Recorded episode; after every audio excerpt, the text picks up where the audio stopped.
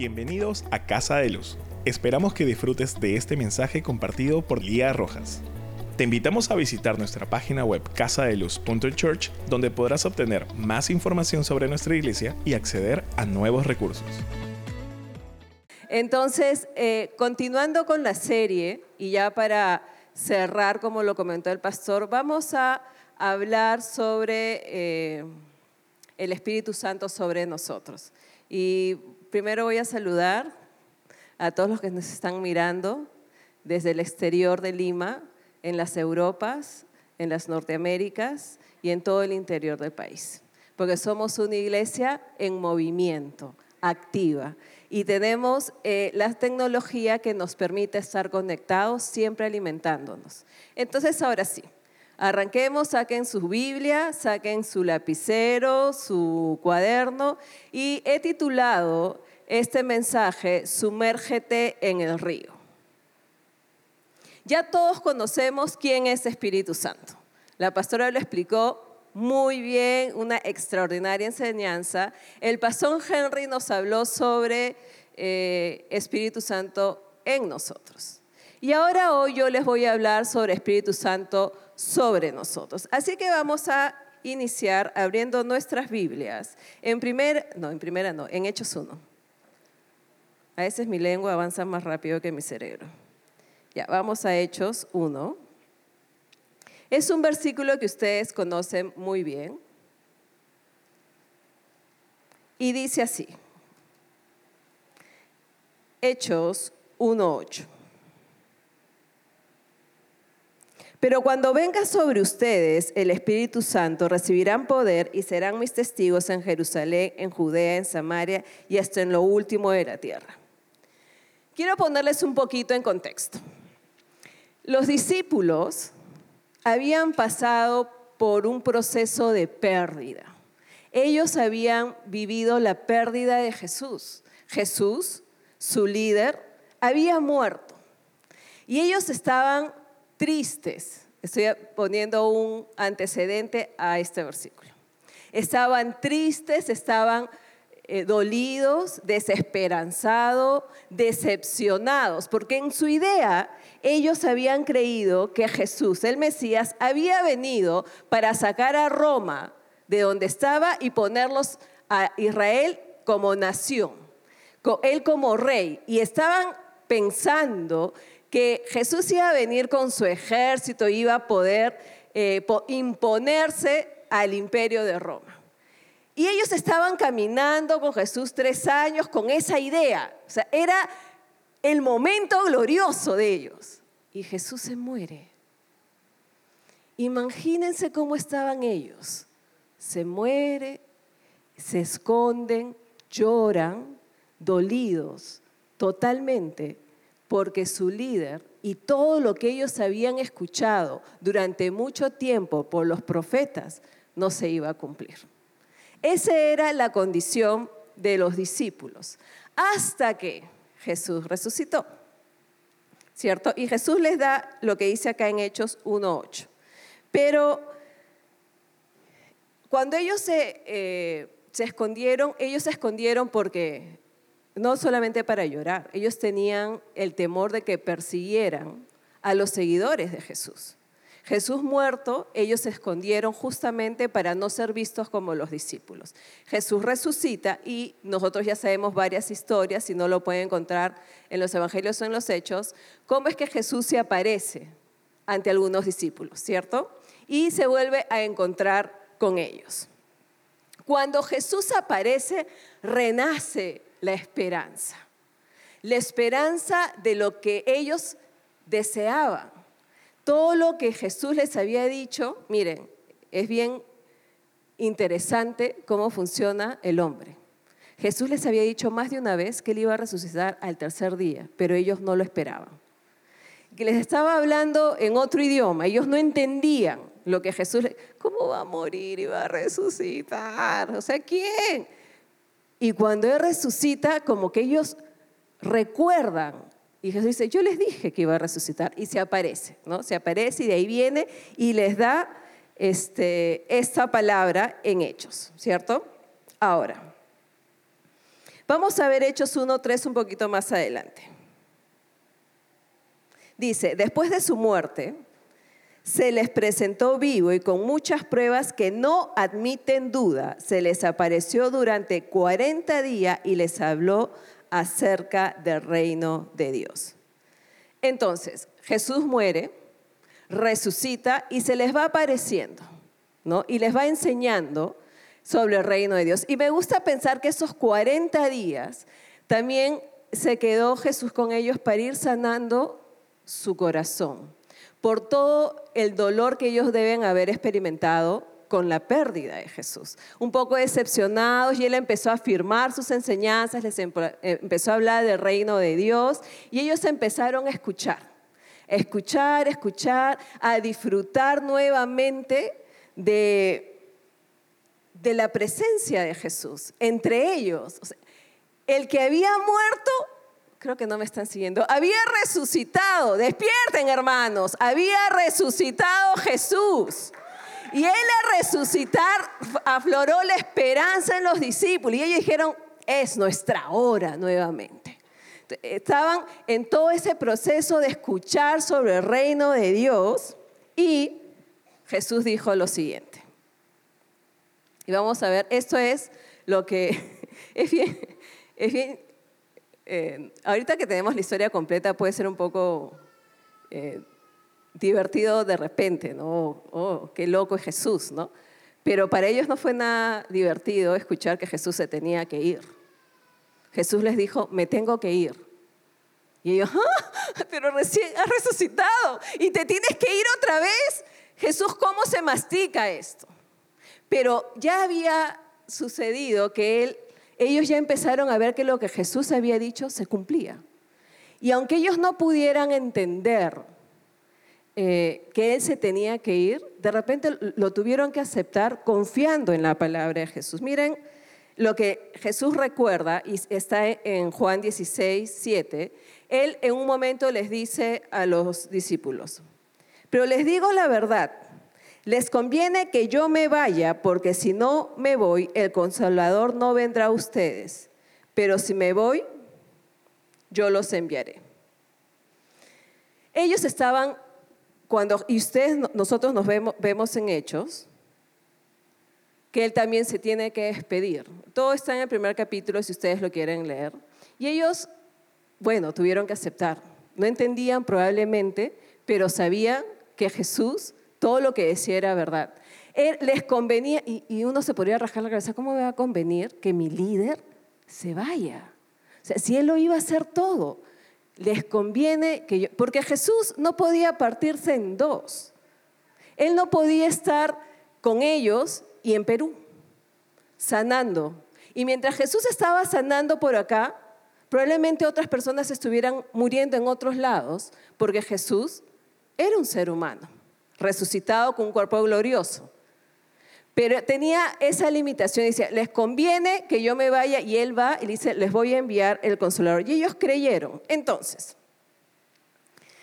era necesario que Jesús se vaya para que el reino fuera expandido. Y se expandió hacia nosotros. Si Jesús no se hubiera ido, nosotros no estaríamos acá. No, si Jesús no se hubiera ido, nosotros no estaríamos acá. Porque Jesús tuvo que irse, me refiero a ascender al cielo, Él envió al consolador. Entonces, ¿qué les dijo a los discípulos? Vamos a leer. Hechos, eh, ya les dije Hechos 1.8, y los discípulos se van todos obedientes, porque les dice, quédense en Jerusalén, quédense en Jerusalén, quédense en Jerusalén, y esperen la llegada de la promesa, que no es otra cosa que el Espíritu Santo. Y llegó el Espíritu Santo. Vamos a ver Hechos 2 del 1 al 4. Cuando llegó el día del Pentecostés, todos ellos estaban juntos en el mismo lugar. De repente, un estruendo como de un fuerte viento vino del cielo y sopló y llenó toda la casa donde se encontraban. Entonces aparecieron unas lenguas como de fuego que se repartieron y fueron a posarse sobre cada uno de ellos. Todos ellos fueron llenos del Espíritu Santo. Diga conmigo, Todos ellos fueron llenos del Espíritu Santo y comenzaron a hablar en otras lenguas según el Espíritu los llevaba a expresarse. Y a partir de acá empieza la historia de cómo se empieza a extender el reino de Dios. Los, los, discípulos recibieron poder para cumplir el encargo que Jesús les había dado. ¿Qué encargo les dio? De vuelta a Hechos. Recibirán poder y serán mis testigos en Jerusalén, en Judea, en Samaria, hasta lo último de la tierra. Pero primero ellos debían esperar la promesa que Espíritu Santo venga sobre ellos y les diera poder para que ellos pudieran hacer esta misión. Sin el poder del Espíritu Santo, ellos no iban a poder cumplir con lo que Dios les estaba pidiendo, con, el encargo de Jesús.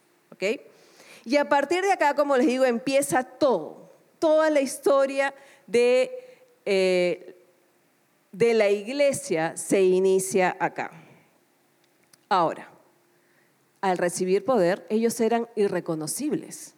Eran otras personas, eran las mismas, pero otras. ¿Cómo se come eso? Porque siempre hay una diferencia entre aquellos que tienen el bautismo del Espíritu y aquellos que no.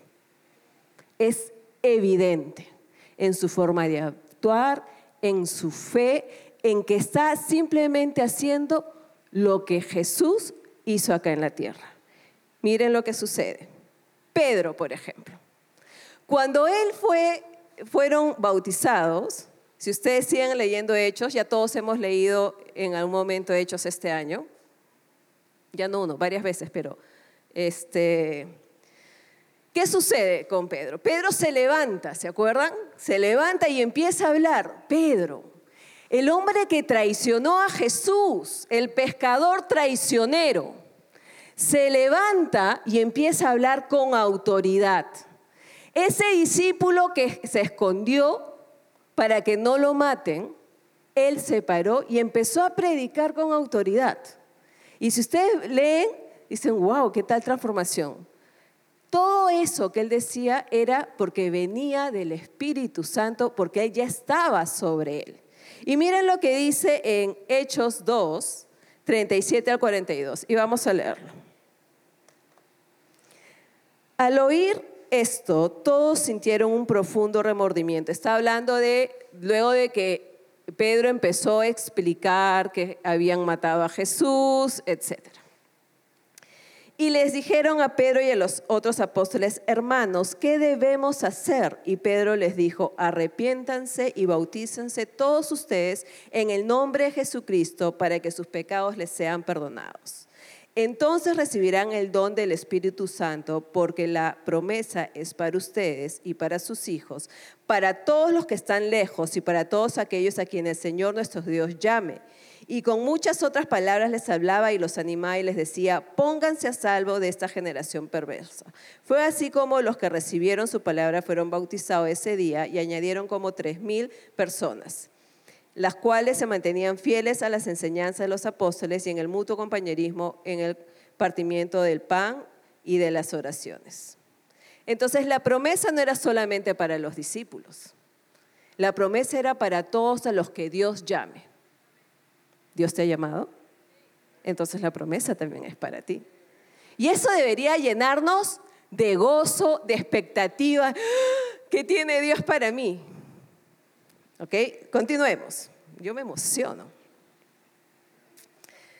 Hasta acá les quiero eh, recalcar dos cosas. Número uno, ellos ya estaban sellados por el Espíritu Santo. Cuando uno recibe a, a, Cristo es sellado, el Espíritu Santo mora en nosotros, pero otra cosa diferente es cuando estás sobre ti y eres bautizado y empoderado. Te llena de poder, no para ti solito, sino para que puedas bendecir a los demás.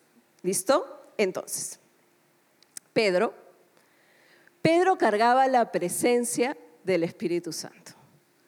Él cargaba la unción y era consciente de quién era y lo que llevaba consigo.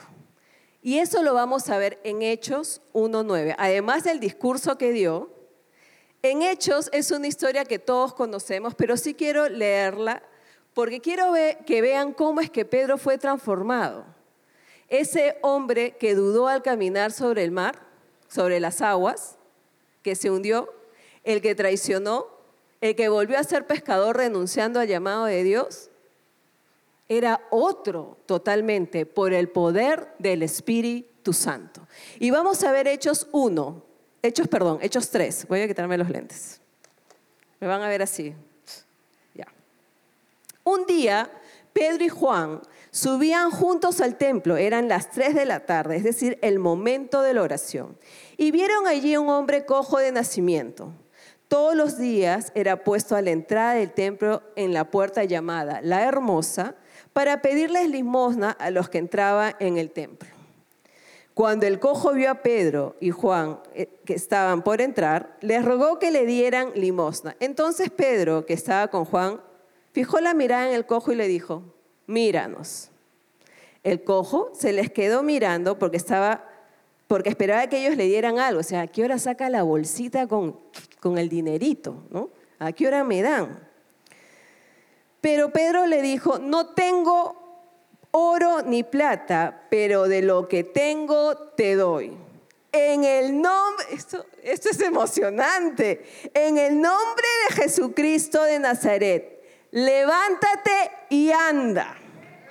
Y tomándolo de la mano derecha, lo levantó y al momento se le afirmaron los pies y los tobillos.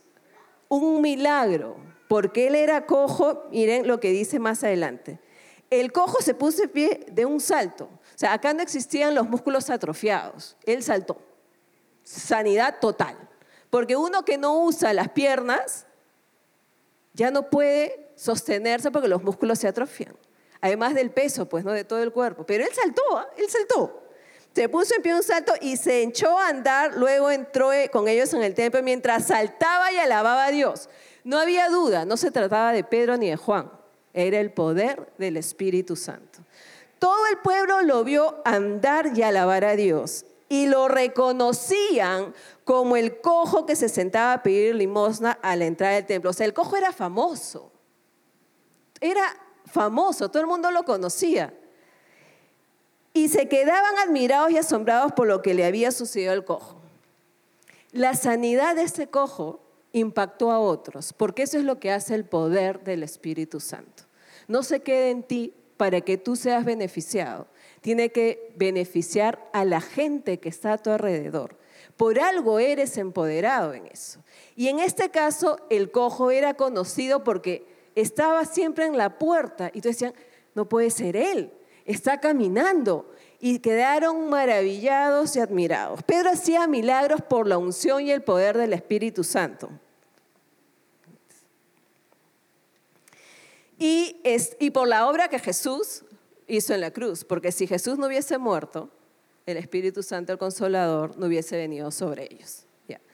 Y Jesús, eh, Pedro empezó a hacer este, milagros, no por él, vuelvo a decir, por el poder del Espíritu Santo. Y vamos a ver otro en Hechos, uno más de que se anuncia en Hechos.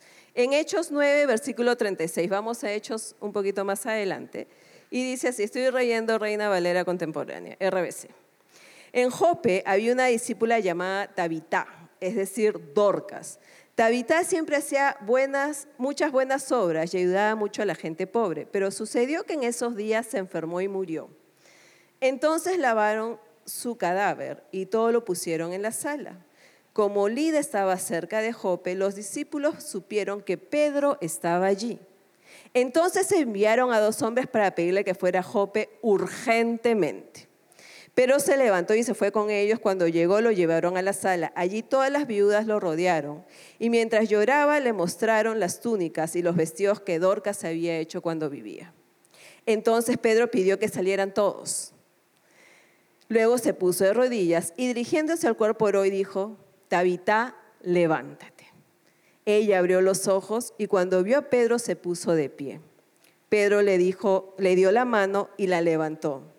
Luego llamó a los santos y a las viudas y les entregó viva Tabita. Esto llegó a saberse en todo Jope y muchos creyeron en el Señor. Por este milagro, muchos creyeron en el Señor. Durante muchos días Pedro se quedó en Jope en la casa del curtidor llamado Simón. Y yo mientras estudiaba, hoy repasaba en la mañana, estaba hablando con el Espíritu Santo y decía, wow, Pedro, otro Pedro, ¿no? No era ese Pedro que nosotros conocíamos, el traidor, ¿no? Wow, Señor, yo también quisiera y ¿cómo es que se le ocurrió, no? O sea, eso de, orar y, y el Espíritu Santo me llevó a Marcos 5. Vamos a Marcos. Marcos 5, por favor. Acá lo tengo marcadito. Mientras yo estaba estudiando esto escondidita en mi carro, espérense, espérense, aquí está, Marcos 5. Y esta es la historia de Jairo, de la hija de Jairo. Y miren lo que sucede acá en el versículo, en el versículo 37. Y, cuando, y con la excepción de Pedro, Jacobo y Juan, el hermano de Jacobo, no permitió que nadie más lo acompañara. Él se estaba dirigiendo a la casa de Jairo con ellos tres. Cuando llegó a la casa del jefe de la sinagoga, vio mucho alboroto y gente que lloraba y lamentaba. Al entrar les dijo, ¿a qué viene tanto llanto y alboroto? La niña no está muerta, sino dormida. Eso dijo Jesús.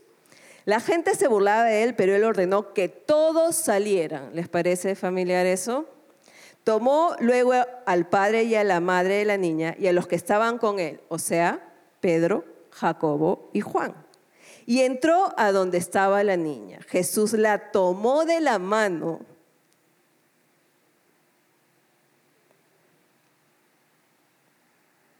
Y le dijo, Talita Kumi, es decir, a ti niña te digo, levántate.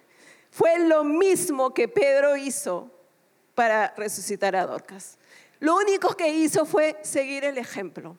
Él estaba en el mismo cuarto y si ustedes ven en Hechos 9, Pedro le dio la mano y la levantó.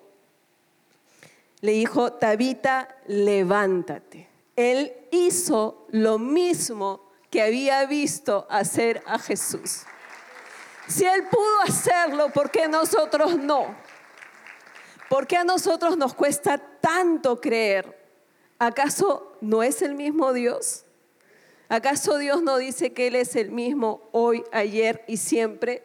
¿Por qué nosotros somos el impedimento para que el poder de Dios se manifieste? En vez de ser el instrumento. Cuando el Espíritu Santo me mostró eso, chacha, una cachetada así me dio. Porque también me confronta a mí los que enseñamos somos confrontados primero de todo lo que nos falta aprender. Y yo estaba, wow, claro, Pedro hizo tal cual. Si ustedes ven, hizo tal cual. Por favor, salgan del lugar. Se arrodilló. Tabita, levántate. Le dio la mano y se le... Como lo hizo Jesús, lo reprodució Pedro quiero que entiendan que cuando ellos fueron revestidos de poder, ya los veo, cuando ellos fueron revestidos de poder, fueron bautizados en el Espíritu Santo, toda la revelación, toda la palabra y las enseñanzas de Jesús tuvieron sentido. Todo lo que ellos habían estudiado de las leyes, de los profetas, se hizo revelación. Palabra viva en ellos por el poder del Espíritu Santo. ¿A cuántos de ustedes no les gustaría leer la Biblia y que cobre vida? En vez de, ay, ¿cómo se mastica esto? El Espíritu Santo es el mejor maestro. Y Él te puede revestir de poder hoy para que la palabra que ahora tú no entiendas sea revelada ante ti. Y tú digas, ¡Ah! ¿así es? Porque si Pedro lo hizo, que era un pescador, no lo estoy ninguneando, quiero que entiendan lo que estoy haciendo. El Espíritu Santo usó a Pablo, una persona muy estudiosa, eh, muy conocida de la palabra, era un ciudadano romano, pero también usó a Pedro grandemente, un pescador, que no tenía los estudios ni el conocimiento de Pablo, pero tenían el mismo maestro, Espíritu Santo y los dos podían hacer las mismas cosas porque el Espíritu Santo estaba sobre ellos.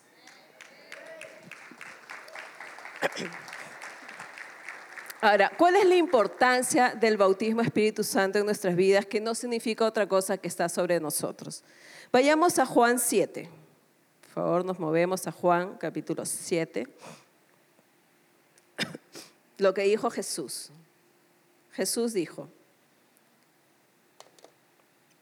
en el último y gran día de la fiesta, Jesús se puso en pie y en voz alta dijo, si alguno tiene sed, venga a mí y beba.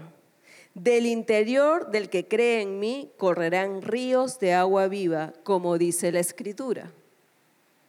Jesús se refería al Espíritu que recibirían los que creyeran en Él. El Espíritu aún no había venido porque Jesús aún no había sido glorificado. Esto lo dijo Jesús antes de morir, obviamente. Pero quiero que vean, eh, llamar la atención a esta parte. Del interior del que cree en mí correrán ríos de agua viva. ¿Y cómo son los ríos? Ustedes ah, se han puesto a analizar. Yo he sacado tres características que tienen los ríos. Los ríos tienen una corriente firme. Ustedes vieron las noticias al comienzo de año cuando el río Rima, pues no había quien lo parara y se empezaron a caer las casas que estaban asentadas a la orilla del río había crecido bastante la corriente. Y hace poco vi las noticias que lo mismo pasó en la India, que se cayeron varios edificios porque el río pasó. Nada para al río cuando tiene la corriente firma. Nada para el Espíritu Santo, que eso es como un río. Eso quiere decir que ni tú lo puedes parar, o sea, tu enfermedad, no es nada para el Espíritu Santo. Tu falta de empleo no es nada para el Espíritu Santo. Tus problemas judiciales no es nada para el Espíritu Santo. Tus problemas matrimoniales, el problema que tienes con tu hijo rebelde, con tu hija rebelde, con aquel se alejó, no es nada para el Espíritu Santo. Nada. Todas las dudas que tú tienes de Dios, el Espíritu Santo las puede resolver.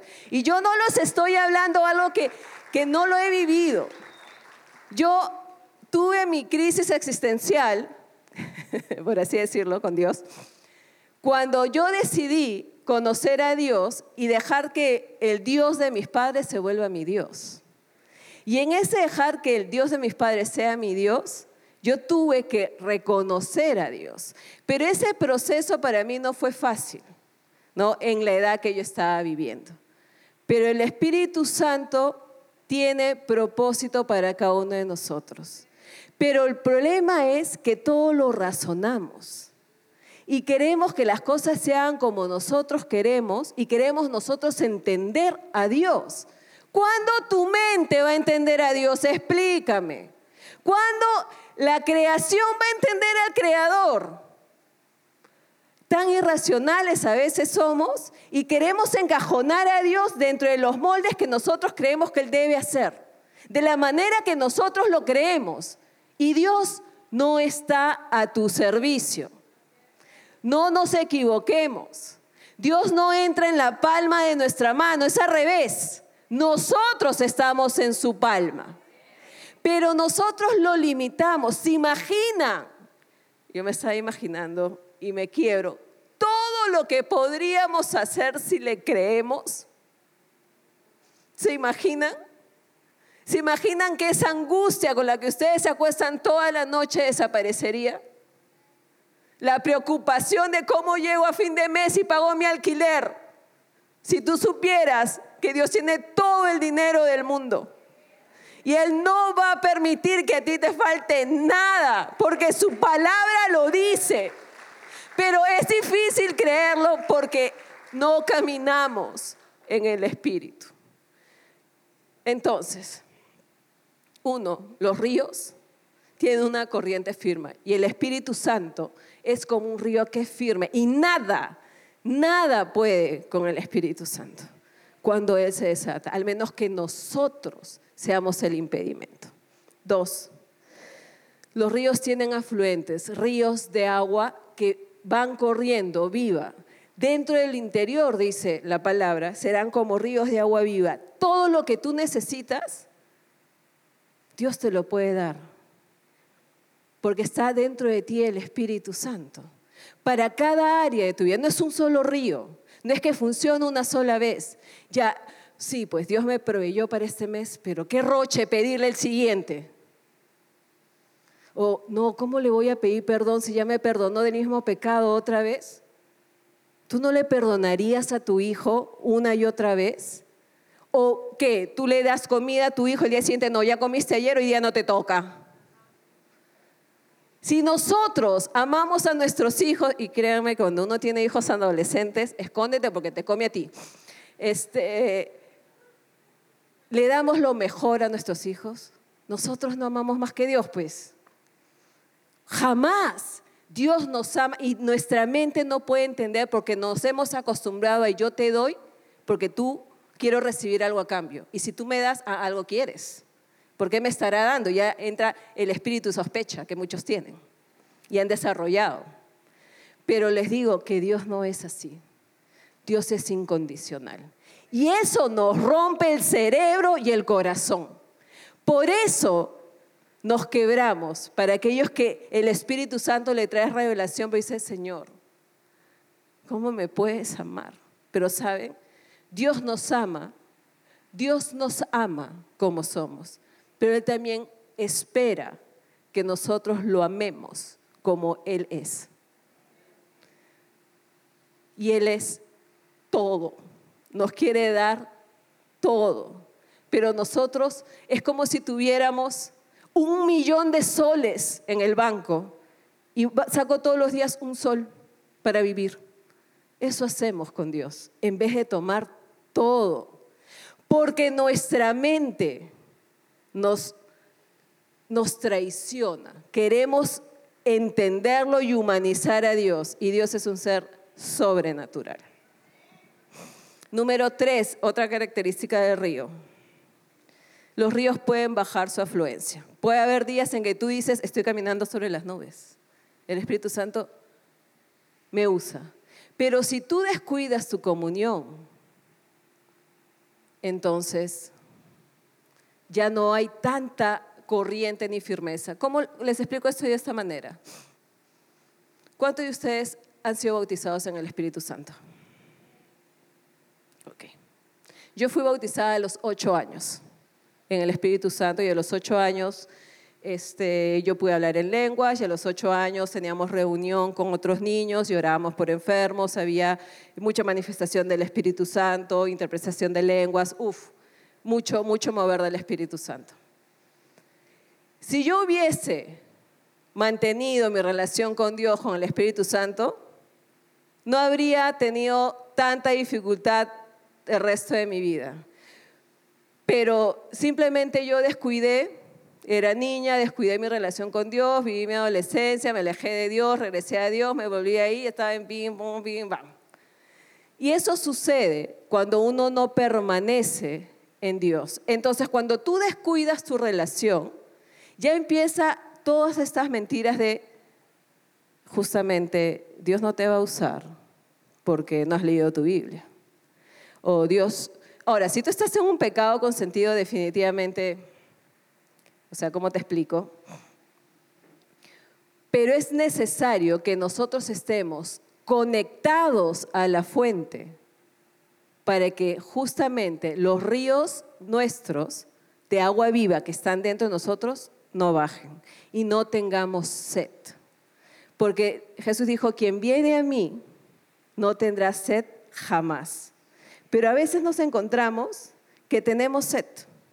Nos, hemos acostumbrado a ser estos cristianos que van de servicio en servicio o como de sueldo en sueldo. Tú esperas tu sueldo en quincena o fin de mes y de ahí tratas de estirarla como puedes hasta llegar al otro fin de mes. Y, y así estamos con la presencia de Dios. Una experiencia y después otra experiencia la siguiente y así llegamos a cada domingo cuando uno puede permanecer en su presencia todos los días. Nos hemos acostumbrado a que nos den biberón, que nos alimenten en la boca y muchos solamente reciben la palabra los domingos o cuando están en un curso y no han aprendido a beber todos los días de la palabra de Dios. Ahora, Satanás tiene miedo de aquellos que están llenos del Espíritu Santo. Tiene miedo porque sabe que no son ellos, es el Espíritu Santo en ellos, sobre ellos, que se mueve con poder. Y lo que va a hacer es distraerte de todas las maneras posibles para que tú pierdas tu enfoque, la razón por la que tú estás acá y cumplas la comisión que Dios nos dejó a todos. Ahora, yo quisiera compartir con ustedes un video. Por favor, puedan soltar el video.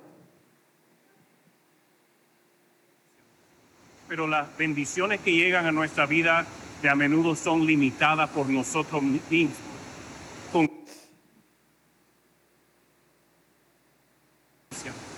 Pero las bendiciones que llegan a nuestra vida de a menudo son limitadas por nosotros mismos. ¿Con qué fe venimos a Dios?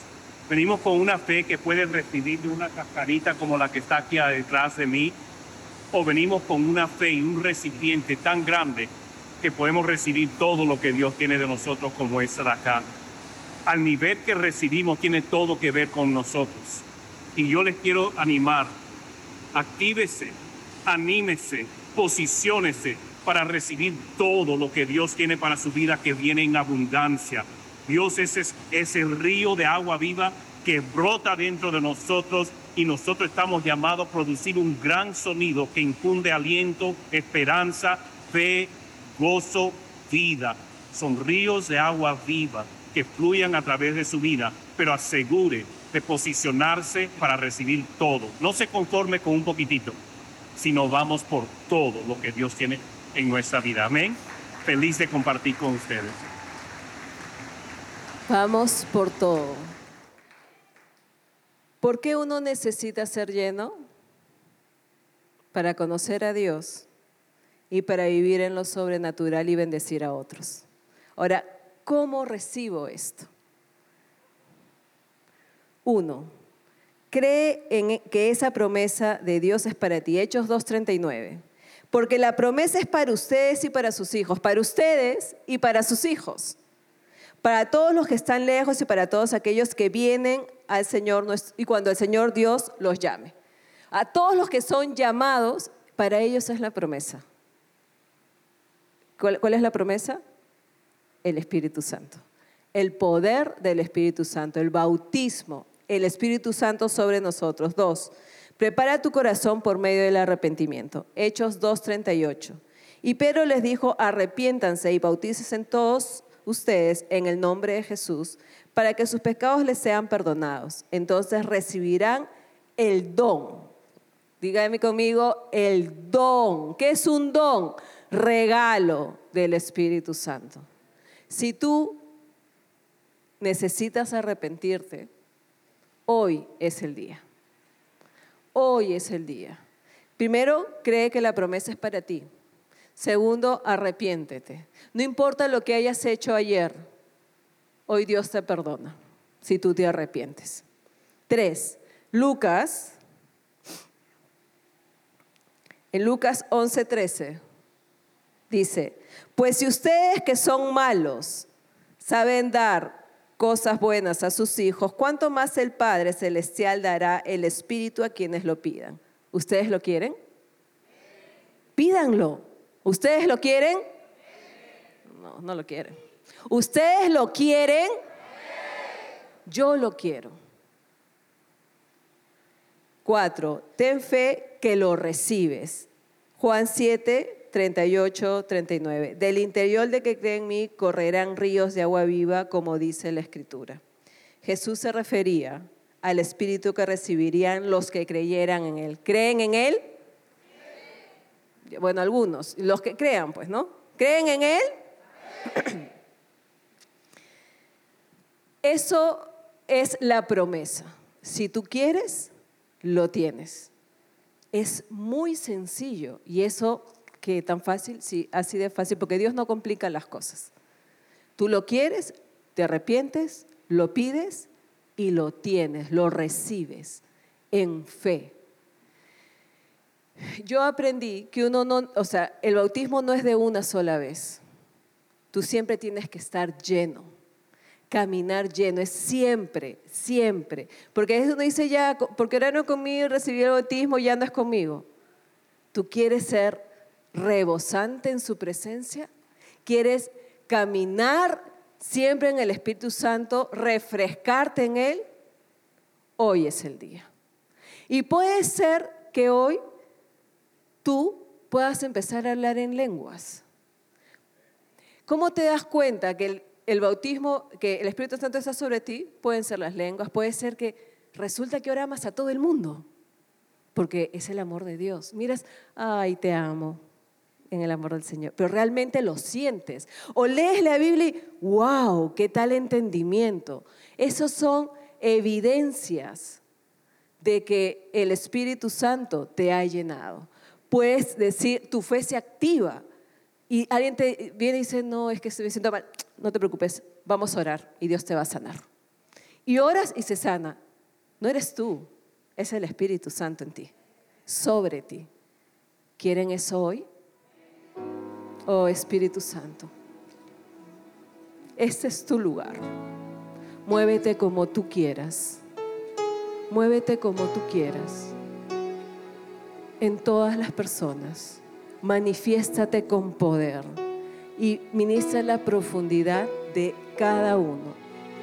¿Cuál es la posición? Una posición de recibir. Levanta tus manos y empieza a decirle, esto es para todos. Levanta tus manos y adora al que se merece adoración. Si tú no deseas de Él, es tu decisión. Pero Él está acá hoy y va a tocar a todos los que quieren ser tocados.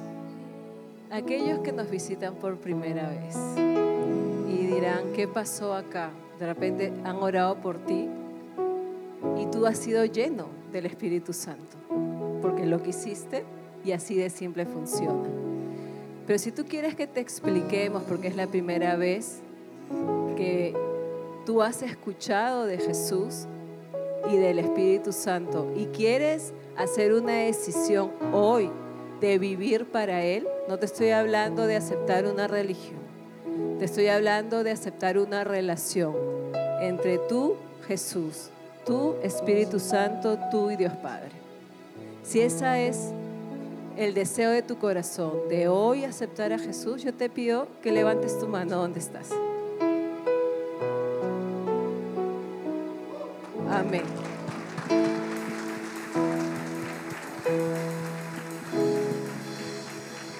Y te voy a pedir que pases acá para orar contigo. La Biblia dice que hay una fiesta loca cuando alguien se arrepiente. Y no solamente allá, sino acá también. Y vamos a orar todos juntos esta oración. Puedes orar repitiendo después de mí. Padre, gracias, porque hoy tú me perdonas, porque hoy te puedo conocer, hoy te acepto en mi corazón como mi único Señor y Salvador. Gracias por lo que vas a hacer por mí de ahora en adelante. En el nombre de Jesús. Amén. Gracias por escucharnos. También puedes encontrar este mensaje en nuestro canal de YouTube Casa de Luz. Si ha sido de bendición para tu vida, te animamos a que lo compartas con otras personas y nos ayudes a difundirlo dándole su mayor calificación. Hasta la próxima semana. Dios te bendiga.